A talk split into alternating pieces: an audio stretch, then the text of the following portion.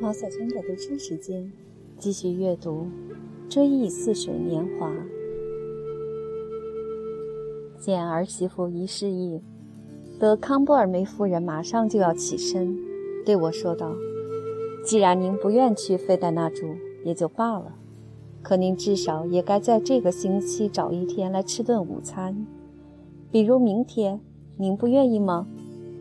说罢，他摆出一副和蔼可亲的神态，为了让我自己决定，又添上了一句。您到时定能再见到克里斯诺瓦伯爵。此人我素不相识，根本谈不上再次见面。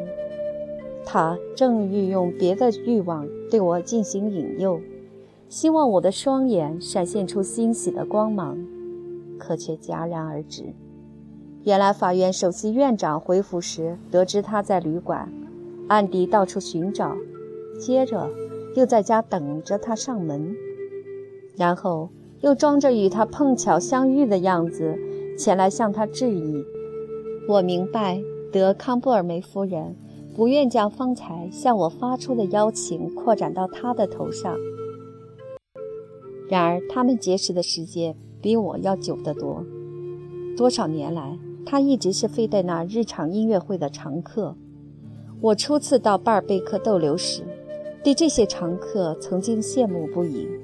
可是，结识的时间长短对上流社会人士来说，并非决定一切的因素。他们往往更乐意邀请新朋友共进午餐，因为新朋友还能激起他们的好奇心，尤其在其露面之前，已经有人做了令人心动、热情洋溢的介绍，比如圣卢的举荐。德康布尔梅夫人估计首席院长没有听到他对我说了些什么，但为了消除内疚的心情，对他甜言蜜语，亲切的再也不能亲切了。灿烂的阳光下，平日望不见的利弗贝尔海岸金灿灿一片，隐约地呈现在天边，耳边传来费戴纳附近悠悠的三金钟声。小巧玲珑的金钟露出水面，与闪烁的蓝天几乎难解难分，有玫瑰色的，也有银白色的，难以细辨。这景观就更像普莱亚斯了。我提醒德康布尔梅勒格朗丹夫人说：“您知道我想指的是哪一场？”我想我是知道的，可是。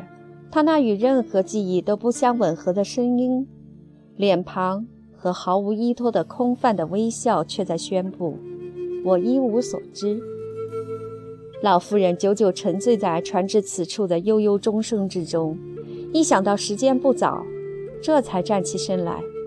确实，我说道：“平日里从巴尔贝克望不见那边海岸，也听不见那边的钟声。”除非时间发生了变更，天际也扩展了一倍，不然那钟声就是专门前来寻找你们的。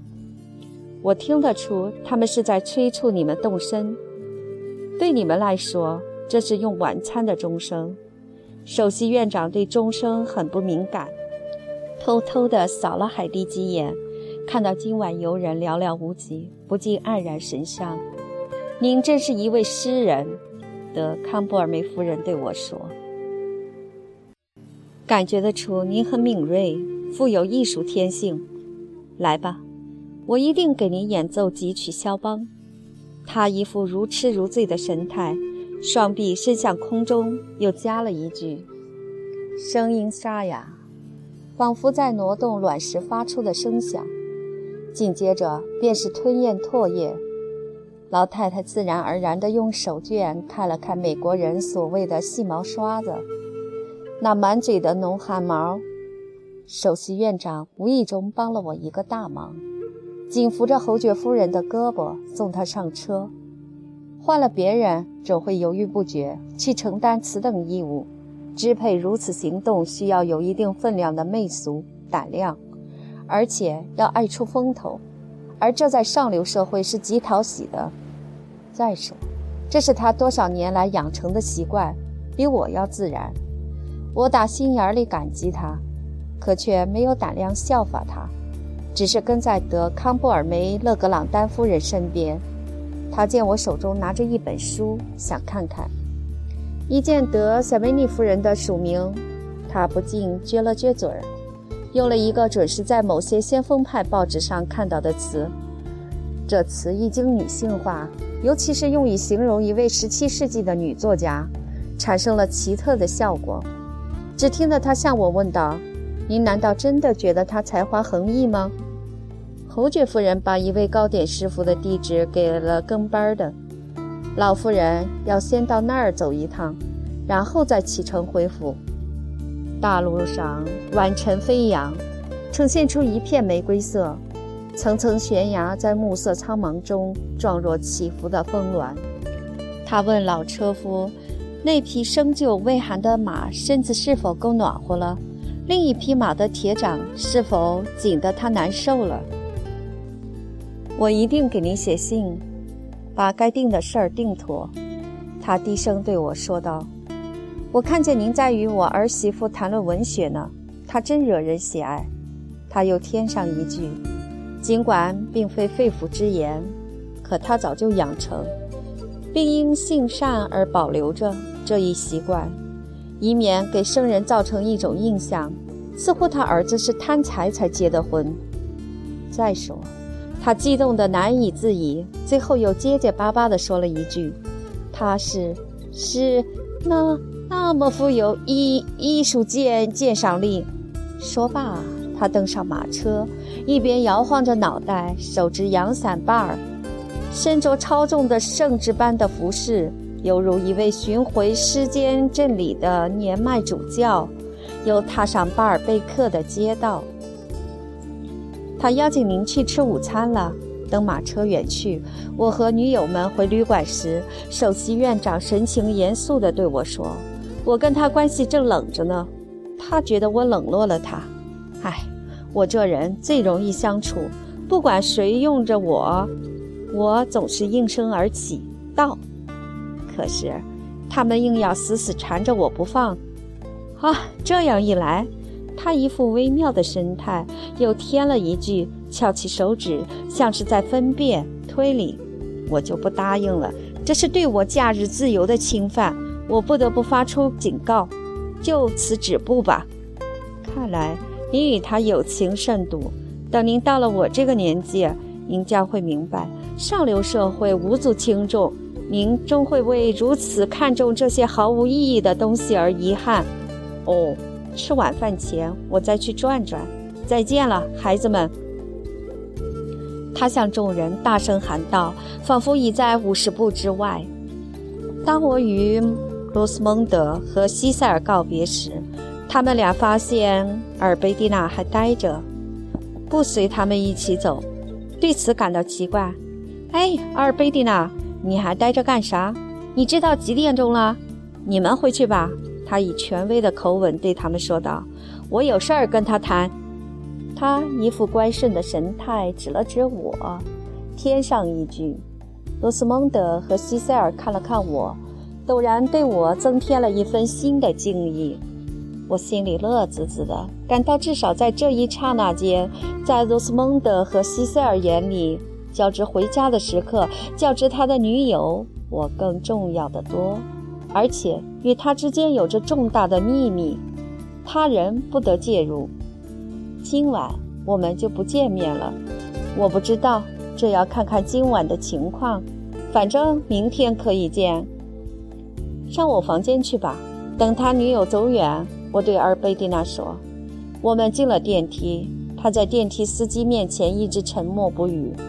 雇员们。电梯司机就这么称呼仆人。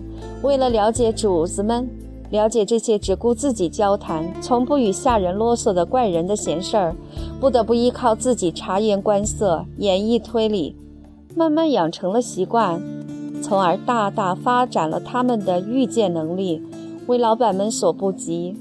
人体器官往往根据人们对他们扩大或缩小的需要，或萎缩。或增强。自从有了铁道之后，免误火车的必要性使我们学会了重视每一分钟。而在古罗马时代，不仅天文知识很粗浅，而且生活也不那么紧张。人们不仅没有分的概念，甚至连固定的时的概念也不明确。因此，电梯司机看透了我们的心理，并准备讲给他的同事们听，说阿尔贝蒂娜和我忧心忡忡。可是，电梯司机却跟我们唠叨个不停，实在不知分寸。不过，我发现他脸上平时为我开电梯时显露的那种友好欢乐的表情不见了，取而代之的是极为沮丧、惶惶不安的神态。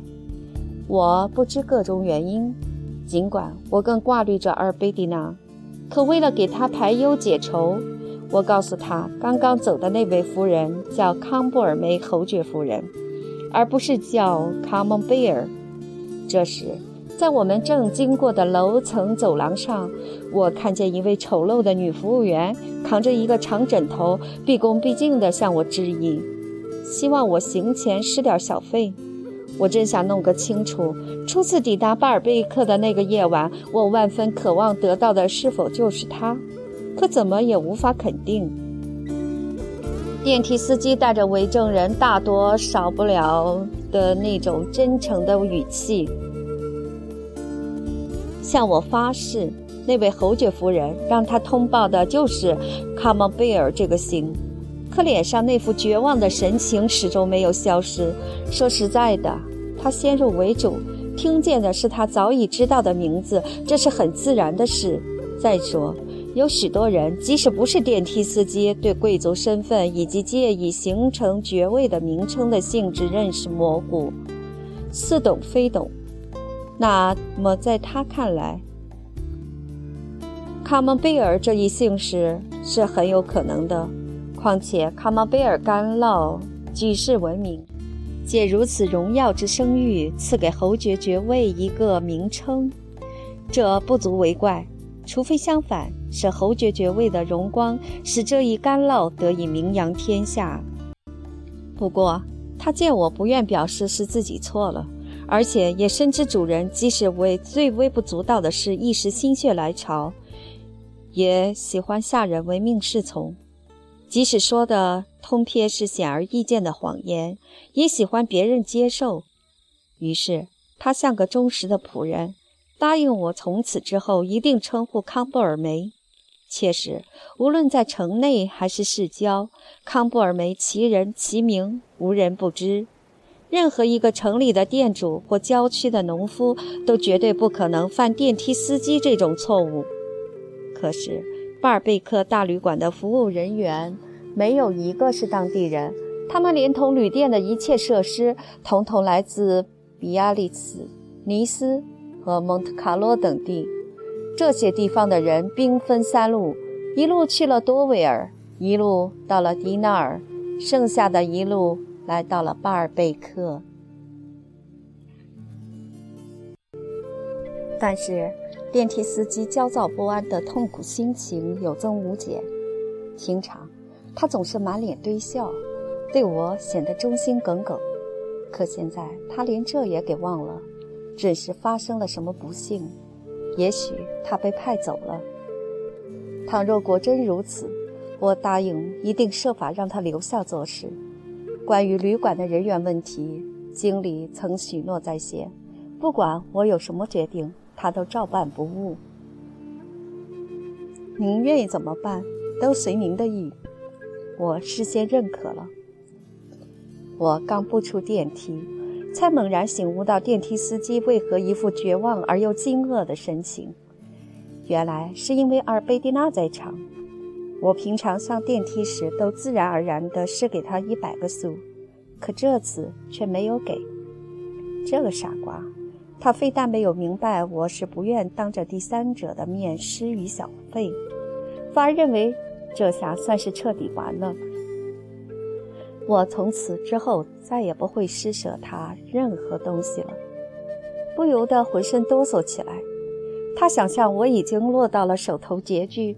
像盖尔蒙特公爵所说的那样的地步，可如此设想远远没有激起他对我的任何恻隐之心，反而陡生了一种可怕的自私的失望心理。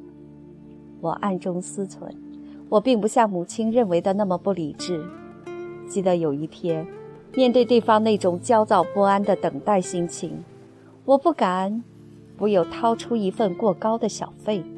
就在前一天，我还过分的施舍过。在此之前。我一直没有丝毫的疑心，总把平常那种欢快的神情欣然视为忠诚的表示。如今在我看来，赋予如此意义，显然是自己辨别力不怎么可靠。眼看电梯司机就要在绝望之中准备投下五楼，看他那副样子，我扪心自问：如果爆发一场革命，我们的社会地位相互起了变化。电梯司机摇身一变成了资产者，不要说客客气气为我开电梯，只要不把我从电梯上推下去，就算万幸了。我心里揣摩，在某些平民百姓阶层，是否比上流社会还更伪善？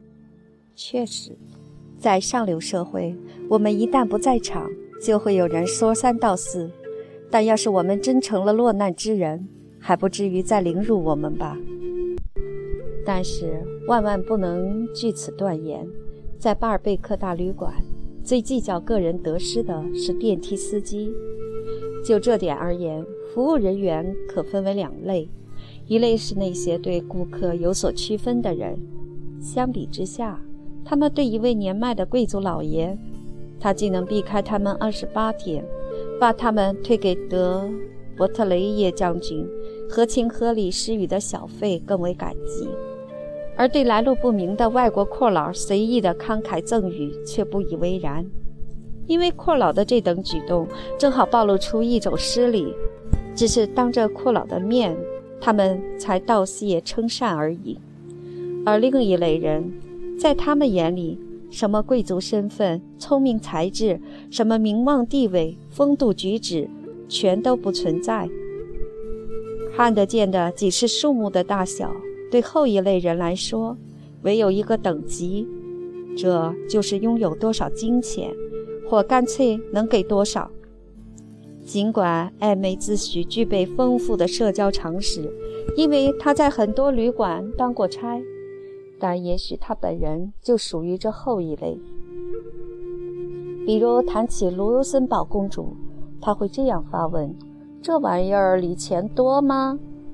打这个问号为。为的是了解清楚或彻底查核他所获悉的内情，以便决定给某某顾客提供一位巴黎高厨，或保证安排一张处在进口左侧的雅座，可尽览巴尔贝克海景，进行类似的掂量时，他至多附上一种社会性的色彩，像是在了解对方家族的老底儿。尽管如此。虽然内心在斤斤计较，但他表面上却没有丝毫的显露，不像电梯司机那样愚笨，一脸绝望的神色。说来，电梯司机如此幼稚，也许事情还更简单些呢。一座大旅店，类似过去拉塞尔所在的妓院，其方便之处就在于无需借助任何中间人。尽管某位男雇员或哪位女服务员一直绷着冰冷冷的脸，但只要看见一张一百法郎的钞票，一千法郎当然更好。哪怕这一次是施于他人，也总会笑逐颜开，主动效劳。恰恰相反，在政治领域或在情人的相互关系中，在金钱与顺从这两者之间，还有着形形色色的名堂，其名堂之多。支持那些说到底总是见钱眼开的小人，却往往难以沿着通达他们心灵深处的路线发展，而是自以为更微妙，实际上也确实如此。再说，类似“我知道我还该做些什么，明天呀就该到太平间找我去了”这种谈话，并不失礼貌，而且听得也清楚。正因为如此。在礼仪周全的上流社会，很少遇到小说家、诗人和所有那些不该说的却偏偏要说的高尚的人。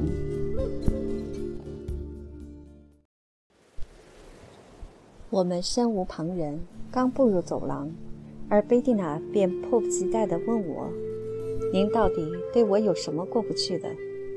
我对他态度生硬，是否自食其果，给自己造成痛苦？莫非我这种生硬的态度仅仅是一种无意识的花招，目的在于迫使女朋友在我面前摆出一种恐惧和请求的姿态？我借此可以对他进行盘问，也许最终可以弄清我长期以来对他的两种假设，到底哪一种是正确的。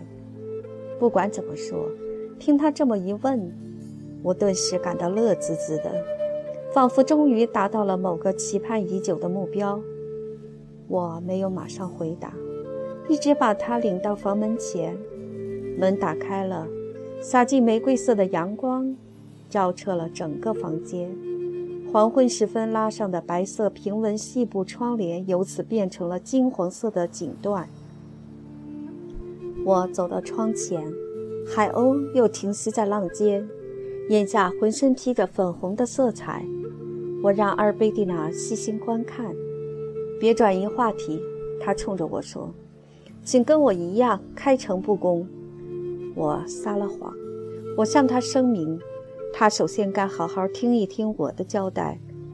近来，我对安德烈感情炽烈，向阿尔贝蒂娜做如此交代时，我直截了当，毫无隐晦。看与舞台上的场面相比，但在实际生活中，要做到这一点，除非旧情已经忘却。在我初次逗留巴尔贝克之前，我对希尔贝特也曾这样撒谎。这次故伎重演。手法略有变化，目的在于使他倍加听信我的话。当我向他说明对他已经不爱时，我甚至和盘托出，说我过去差点爱上了他，但时过境迁，如今他对我来说只是一位好友。即使我愿意，再也不可能重又对他产生更为热烈的感情。所有过分怀疑自己，既不相信哪位女人会爱上他们，也不相信他们自己会真的爱上哪位女人的男人，无一例外，他们在爱情上往往采取二拍节奏。而我当着尔贝蒂娜的面，故意对她冷酷无情，实际上由于某个环境所致，并针对某个特殊的目的，恰恰突出了这种二拍节奏。表现得更为铿锵有力。这种男人颇有自知之明，他们了解自己，即使对那些趣味迥异的女人，也会燃起同样的希望，产生同样的焦虑，编造同样离奇的故事，倾吐同样动听的话语，以最终意识到自己的情感及行为与那位心爱的女性并无密切必然的联系。只是从他身旁掠过，犹如冲击悬崖峭壁的潮水，溅他一身水，始终迷惑着他。与此同时，他们本身那摇摆不定的情感，又都添了满腹狐疑，疑心那位女人并不爱他们，而他们却是多么希望得到他的爱。既然是他在我们欲望迸发之时偶然出现在我们面前。那偶然的因素为何却会致使我们成了他泄欲的目标？我们一方面需要向他倾诉衷肠，这爱的感情是多么特殊，与灵人使我们产生的普通的人情味儿迥然不同。可我们刚刚迈出一步，向心爱的女子倾诉了衷肠，表白了希望，似有忧心忡忡，担心惹她生厌，心里乱七八糟。觉得对他使用的语言没有特意为他加工过，只是我们在过去和将来与人交往时为我们服务的普通语言。感到若他不爱恋我们，就不可能理解我们，而同时又觉得自我表白时缺少情趣，像卖弄学问之徒那样厚颜无耻，不看对象，在愚昧无知者面前故弄玄虚。正是这种担心，这种耻辱感，引起了反节奏，导致了逆流，而最终又产生了需要，哪怕开始时退却，猛地收回先前公开表露的好感，最终也还是需要与类似的恋情相关的各个时期，在所有那些自我解剖、颇有自知之明、从不自视甚高的人心间。这种双重节奏清晰可辨。倘若在我刚刚向阿尔贝蒂娜做的坦诚交代中，这一节奏比往常略有加重的话，那么其目的仅仅在于使我得以更迅速、有力地转向那一截然相反的、由我的柔情所标明的节奏。由于时隔已久，我再也不可能重新爱上他。对我这番话，似乎阿尔贝蒂娜肯定难以相信。于是，我用了诸多实例来证明被我称为性格古怪的东西。这些实例全都引自我所结交的女人，无论是他们的过错，还是我自己的过错，反正我错过了爱上他们的时机。事后，不管我有多渴望，再也难以重新获得那一时光。就这样。我既像是在对他表示歉意，仿佛请他原谅一种无理举动，宽恕我无法重新开始爱他，同时又在想方设法试图让他明白这一举动的心理原因，似乎他们是我特殊心理的产物。我如此自我表白，对希尔贝特这一实力大加发挥。确实，就希尔贝特而言，我说的全是实话。可一旦用以说明而弗贝蒂娜真实的成分，却变得微乎其微。我无可奈何，只能尽量证明我的论点尚合情理，而表面又装出一副样子，自认为这些说法难以接受。我感觉到阿尔贝蒂娜已经认为我开诚布公，对此表示赏识，并承认我推理清晰明确。这时。我是对自己直言不讳表示歉意，对他说：“我清楚说实话会惹人不高兴，况且对我的这番实话，他可能会觉得莫名其妙。恰恰相反，他对我的坦诚表示谢意，并补充说，他对这种极为常见、非常自然的精神状态心领神会，十分理解。”对安德烈的所谓感情，以及对阿尔贝蒂娜的冷漠态度，我向阿尔贝蒂娜做了一番交代之后，为了显示出这番话纯粹是肺腑之言，并未夸大事实，我还附带做了保证，让他对我的态度不要过分当真。这样一来，我便无需担心而贝蒂娜会把此视作恋情，终于可以对他甜言蜜语。很久以来，我一直避免这样做。而现在，我感到这是多么美妙！我差不多在抚爱我的知心女友。当我谈起我心里爱着他的那位女友，我不禁热泪盈眶。可一涉及具体事实，我最后又对她说：“他知道何为爱情，知道爱是敏感的、痛苦的。”我并对他说：“作为我过去的女朋友。”他也许会心甘情愿解除给我造成的巨大痛苦。如果我敢再重复一遍，而不至于惹他生气，那么他既然已不为我所爱，自然就不可能直接的，而应该间接的采取伤害我对安德烈的爱的这种方法，为我解除痛苦。我突然打住话头，望着一只孤独匆忙的巨鸟。并指点阿尔贝蒂娜观看，那只巨鸟在遥远的前方搏击长空，富有节奏地拍动着两片羽翼，在海滩上方飞速向前。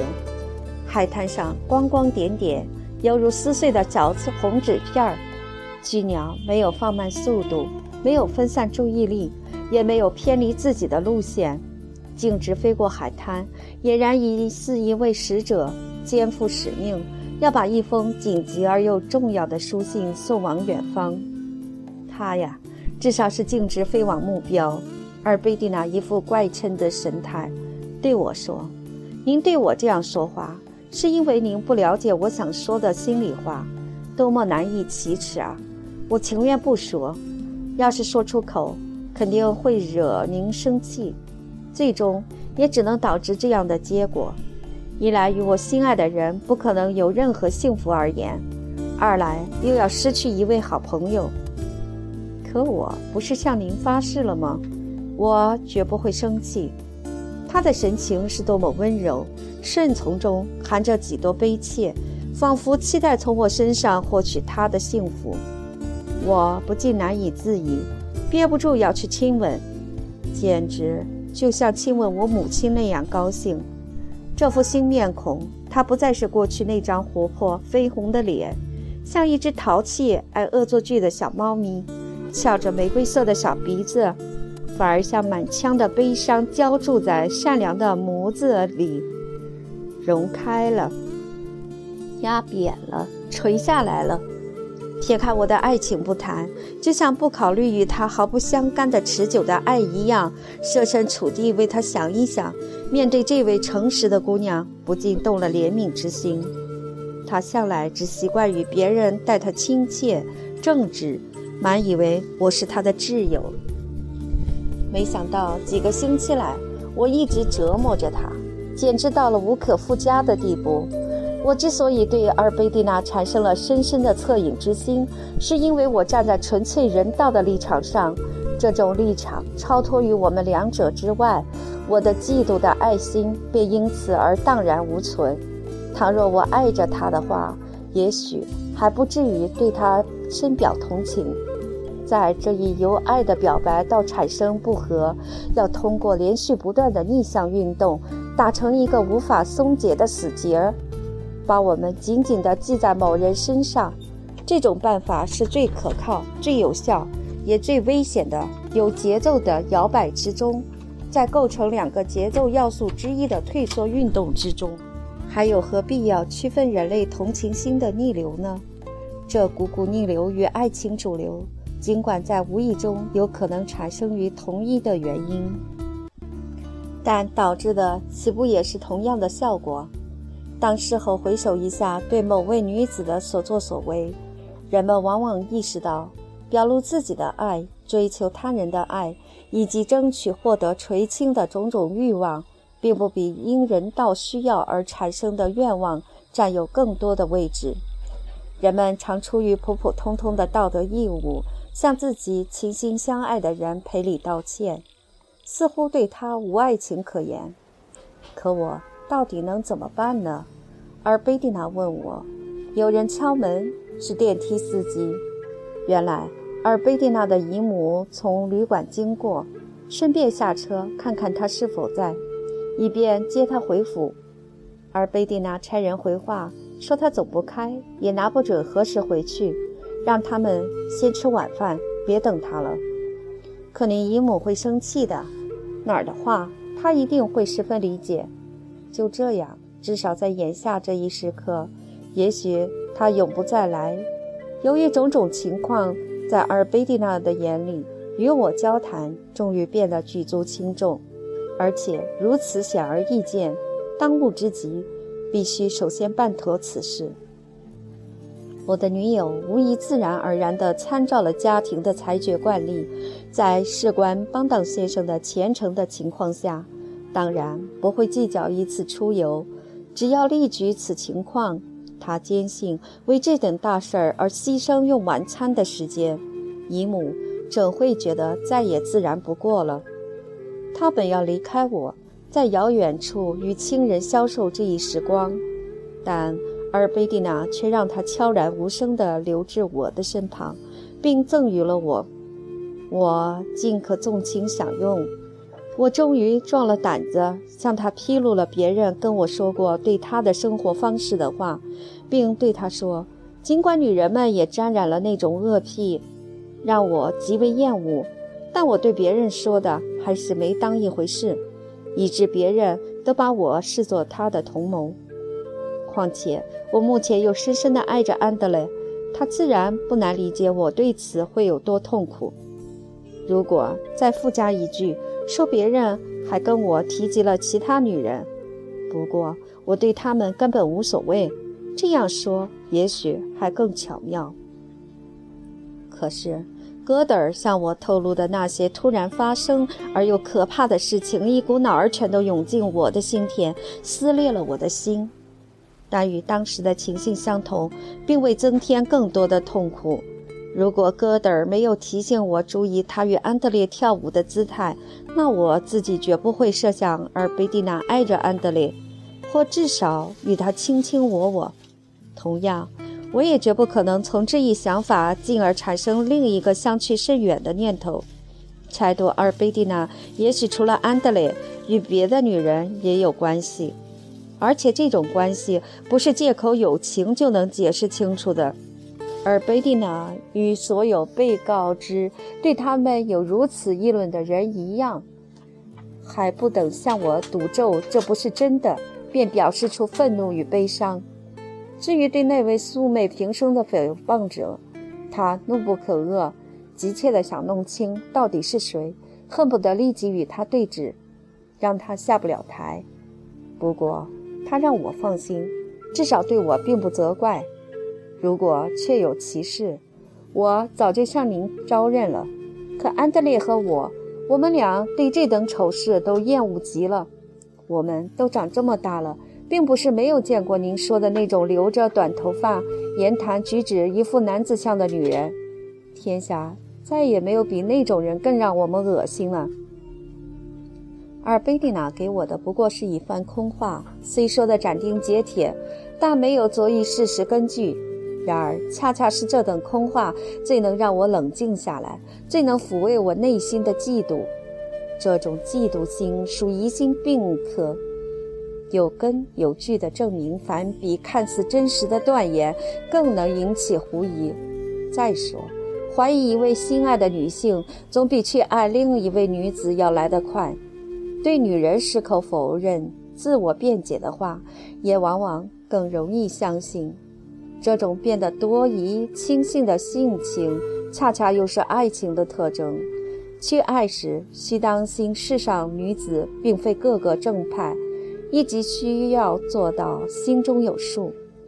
同时，也应充满希望，也就是说，要坚信世上确有正派女性。自寻痛苦，继而自我解脱，本是人之常情。对渴望获得成功的主张。我们往往轻易地信以为真，对有效的镇静剂，人们一般并不多加挑剔。此外，我们所爱的人不论有多复杂，但归根结底都可能向我们表现出两种基本性格。根据其表现而定，判定是我们的贴心人，还是另有新欢。第一种品性具有特殊的力量，阻碍着我们相信还会存在第二种品性。同时隐藏着特异的奥秘，可以缓解第二种品性给我们造成的痛苦。心爱之人既是痛苦的渊源，又是缓解痛苦、加深痛苦的药剂。可能斯万这个前车之鉴，长期以来对我的想象力以及好激动的性格起着潜移默化的作用。我已形成习惯，往往把担心视为真实，而把希望当作空想。正因为如此，而贝蒂娜斩钉截铁的答话带来的些许温馨，险些化为乌有，脑中即刻浮现出奥黛特的往事。可我暗自思忖，为了理解斯万的痛楚，我尽可能设身处地为他着想，把奥黛特视作天下最邪恶的女人。这也许合情合理，但如今事关自己。即使像事关他人那样企图弄清事实真相，也不应该对自己如此绝情，因为固执己见，硬要把某种猜测误看作比别的更为可靠。就像一位士兵选择的不是最为有利的位置，而往往是危险最大的岗位。正因为这一点，我的猜测也是最痛苦的猜测。而贝蒂娜出生于一个相当正直的资产者家庭，正值豆蔻年华，而奥黛特小时候被母亲卖与他人，生性轻佻，他们俩之间难道就不隔着一条鸿沟吗？再说，而贝蒂娜对我撒谎，与奥黛特向斯万说假话，两者的利害关系也不一样。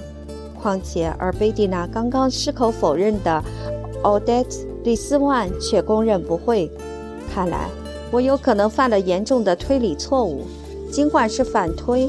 仅仅因为某种假设与别的相比不怎么令我痛苦，我便置事实存在的地位差别于不顾，听任自己的猜想习惯，任凭对奥黛特实际生活的一点耳闻，想当然地编造尔贝蒂娜的生活真相。此时，我面临的是一个全新的阿尔贝蒂娜。确实。早在我初次来巴尔贝克逗留的最后几天，就多次隐隐约约地感觉到这是位坦诚善良的姑娘。现在，她出于对我的爱，不仅对我的满腹狐疑表示宽恕，而且还想方设法消除我的疑心。她让我坐到床上，紧紧挨着她。我对他跟我说的一切表示感激，并请他放心。我们已经重归于好，从今以后，我再也不对他冷漠无情。我劝阿尔贝蒂娜怎么也得回去吃晚饭，可他反问我是否觉得两人这样待着没有意思。说罢，他搂过我的脑袋，温柔地抚摸着。至此之前，他还从未这样抚摸过我。我猜想，也许是我们刚刚结束的这一场争吵的缘故吧。然后他把舌头轻轻地贴在我的双唇上，试图将我的双唇扒开。可开始时我紧拧着，死不松开。您真是个大坏蛋，他对我说道。我本该在那天夜晚虽然离去，再也不与他相见。那时我便预感到，在并非相互的爱情中，也就是说，在爱情中，因为。因为对许多人来说，并不存在相互之爱，人们所能品尝的幸福，仅仅是一种虚假的幸福而已。他所给予我们的，也正是幸福的假象。偶尔也有这样的时刻：某位女子出于善心，或一时心血来潮，或由于偶然的因素，造成极妙的巧合，将其一贯的言语和行为作用于我们的欲望。仿佛我们得到的是真正的爱。若聪明的话，那应该好奇地珍视这微乎其微的一点幸福，快快乐乐地享受一番。要是连这么丁点儿幸福都不存在，恐怕人生在世，连幸福对那些并不怎么挑剔或较为幸运的人，到底意味着什么，也不甚了了。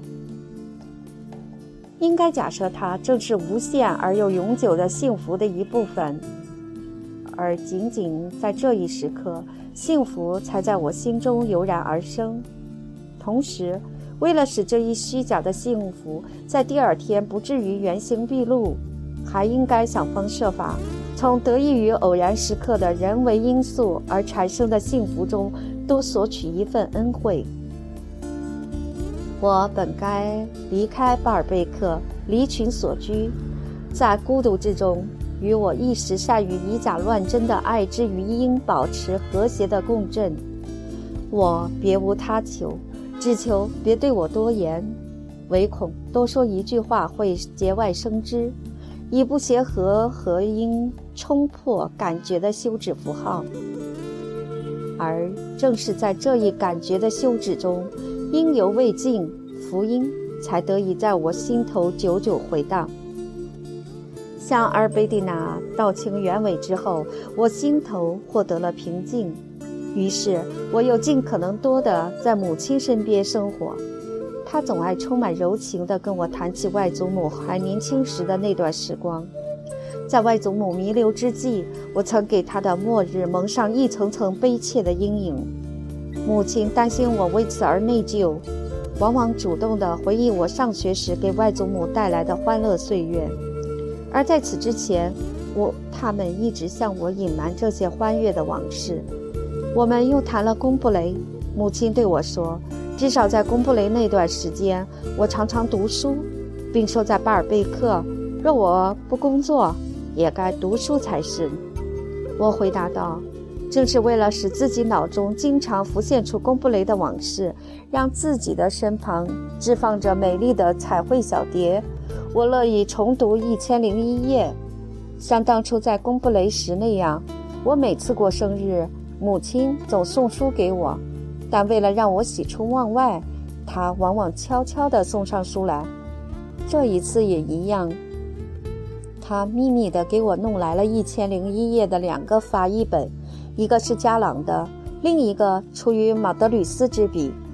母亲是看了看两个版本，希望我多读加朗的，但又害怕影响了我。一来，因为他向来尊重思想自由。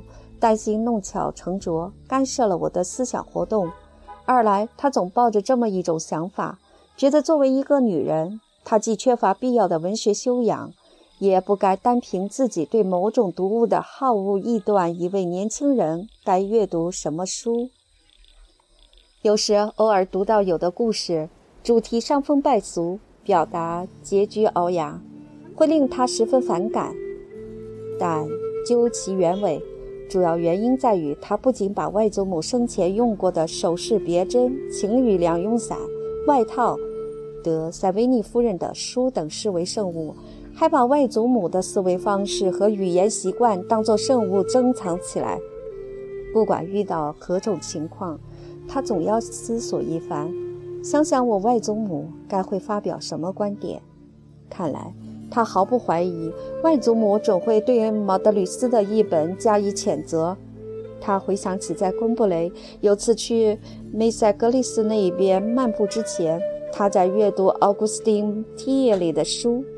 平常，外祖母无论对我散步还是对我读书都甚为满意。可看到这本书名与继儿莫洛温统治那半句诗有关，好不恼火。所谓莫洛温，叫莫洛威格，他从不说加洛林王朝人，而叫加尔洛王朝人，并坚持不语。最后，我跟母亲谈起了外祖母对布洛克为荷马史诗中的神奇取的希腊名字持的种种看法。据勒贡特德利尔说。哪怕最普通不过的玩意儿，布洛克也一律采用希腊语听写，将之视作一项神圣的义务，并认为这是文学才华之体现。比如，若在一封书信中需要提及来宾们在他府上饮的是名副其实的仙露，这“仙露”一词，他绝不会按法文拼写，而只会把词中的 “c” 改成 “k”。并借机对拉马丁的姓名取笑一番。然而，既然对他来说，不见奥德修斯和米涅瓦原名的奥德赛不称其为奥德赛，那么，当他在《一千零一夜》的封面上看到书名已经面目全非，外祖母该会说些什么呢？一本的封面上。再也看不到与他习惯听读一致的、永远为世人熟知的“天方夜谭”和“迪纳萨德”等字样。书中一经更名，如果敢冒昧将“更名”一词用于穆斯林故事的话，富有魅力的哈利法和强大的诸神便几乎认不出其本来面目，因其原名分别为。c a r f u r 与 Janice，不过母亲还是把两个译本都给了我。我告诉她，等我累到懒得出门散步的时候，我就读这两本书。但是这样的日子并不多见，而贝蒂娜及其女友常常与我结伴而行，像过去那样到悬崖顶，或去玛丽安托瓦内特庄园一起品尝点心。不过，而贝蒂娜有时也给我莫大的乐趣，对我说：“今天我想单独和您待一会儿，两人在一起一定更美。”遇到这种时刻，他每每表白他要做的事何其多，当然也无需一一汇报，并说那些朋友用不着他老跟着我们，可以自己去漫游、聚餐，为避免他们再找着我们，我们俩可以像情人那样双双去巴加法尔或欧朗十字架农庄。那伙人只想不到那儿去找我们，他们也从来不去那儿，总会死死待在玛丽安托瓦内特，希望我们出现。我记得当时天气闷热，农庄的小伙子们冒着太阳在劳作，额头上不时落下一颗晶莹的汗珠，犹如蓄水池中的滴水，而毗邻的果园里。熟透的果子也从树上往下掉，汗水在洒，果子也在落。这些日子隐藏着一位不曾露面的女子的奥秘，直至今日仍不失为我有幸获得的爱情中最为实在的一部分。那是一位别人跟我偶然提起，我万万没有想到的女子。她隐居在一家偏僻的农庄，我得去那儿见她。如果碰巧那个星期天气温暖，我定会打乱整个星期的约会，欣然前往与他结识。我虽然知道如此的气候与约会并非他所安排，仅仅是诱饵而已，而且对我来说也不是什么新鲜玩意儿，但我却心甘情愿上钩，而他也确实有足够的力量把我紧紧勾住。我甚至。若在城里与这位女子相遇，且又遇上个冷飕飕的天气，我很可能渴望得到她，但却不会伴有浪漫的情思，不可能萌发恋情。可是，由于环境的变化，爱恋之情一旦占据了我的心，那它绝不会失去其炽烈的成分，只是更令人心酸。就好似我们在生活中渐渐发现，我们心爱的人占有的位置越来越小。那新的爱情，我们本希冀它能天长日久，但却随着我们生命本身的缩短而缩短，最终而消失。这时，我们对他们的情感就会变得忧伤。巴尔贝克游人还很稀少，年轻的姑娘寥寥无几。有时。我偶尔发现这位或那位少女在海滩上迟迟不归，但没有丝毫的吸引力。然而，多少巧合的因素仿佛在证实，正是这位少女方才与女友们一起从骑马场或体操学校出来。我曾想接触，但很失望，未能接近她。倘若确实是同一位姑娘，我一直避免对阿尔贝蒂娜说，那么。那位我本以为令人心醉的少女根本就不存在。不过我怎么都无法下定论，因为这些年轻姑娘的脸蛋儿在海滩上看得不怎么清楚，也未呈现出稳定不变的形状，而是随着我内心的期待、欲望的骚动或自足的安逸，根据她们穿戴的不同、行走的快慢或干脆静止不动，时而缩小，时而放大。变化无穷，可一到近处，有那么两三位少女，我看倒是挺可爱的。每当我见到这样的姑娘，我便不禁想领她去塔玛丽大街，或领她去沙丘，或带她上海边的悬崖。但是，尽管与无动于衷相比较而言，这一欲望中已经渗入了勇气，即使是单方的。但总归已构成现实努力的第一步。可说到底，从欲望到行动，其间存在着整个一段空白，藏匿着无穷的畏缩与胆怯。于是，我孤身一人，独自钻进糕点饮料铺，一口气喝下七八杯波尔图葡萄酒。欲望与行动之间无法填补的空白旋即消失。酒精的作用开辟了一条路线。将两者连接了起来，犹豫或惧怕的位置不复存在。我仿佛感到年轻姑娘就要飘然而至，来到我的身旁。我向她走去，脱口说道：“我想跟您一块散散步。您不愿去悬崖上一起走走吗？那边无人打扰，背靠小树林，林中的活动小屋现在无人居住，风也吹不着，全被小树林挡住了。生活中的艰难险阻一扫而光。”再也没有任何障碍可以阻挡我们两个躯体紧紧搂抱在一起，至少对我来说，已无障碍而言，因为他没有喝酒，因此对他来说，困难未能变为气体，化为乌有。若他喝了酒，那么世界在他眼里就会丧失某种实在性。他长久以来一直珍藏在心田的梦幻，在他看来突然间会显得可以实现。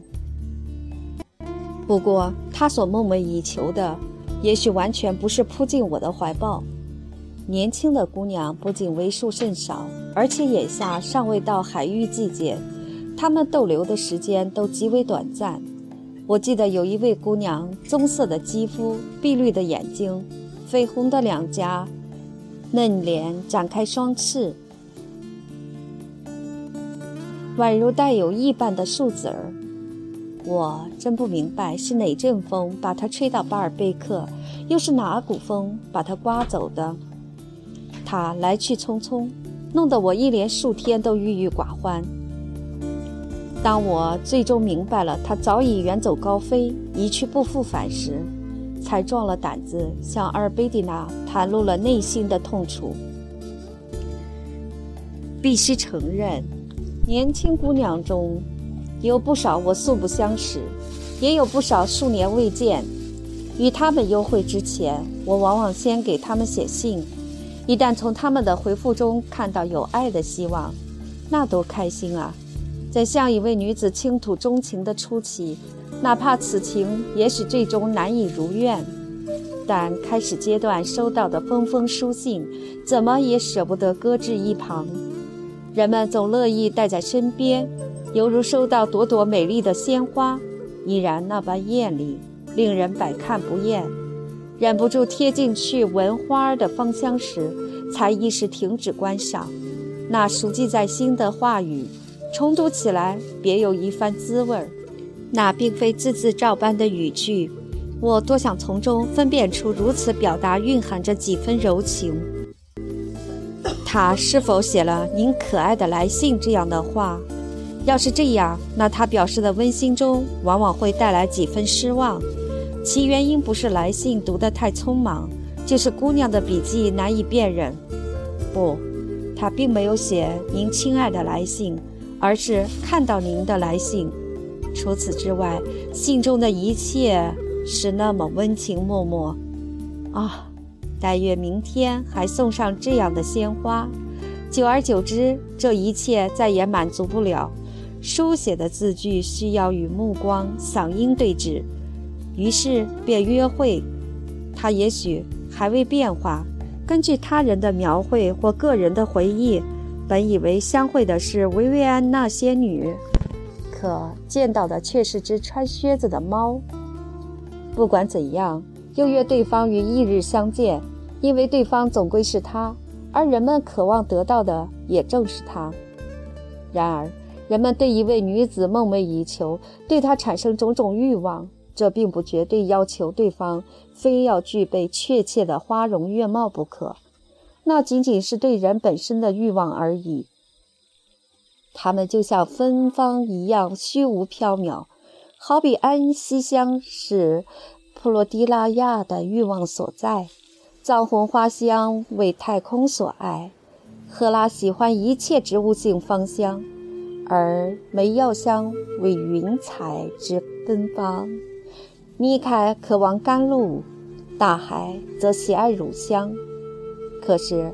阿尔普斯圣歌所赞颂的这些芳香，与其钟爱的神奇相比，为数甚少。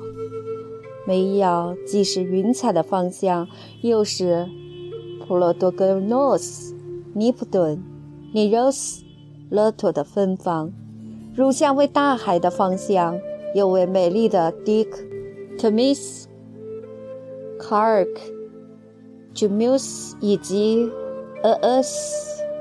莫尼莫西涅日神，迪加约斯内的芬芳。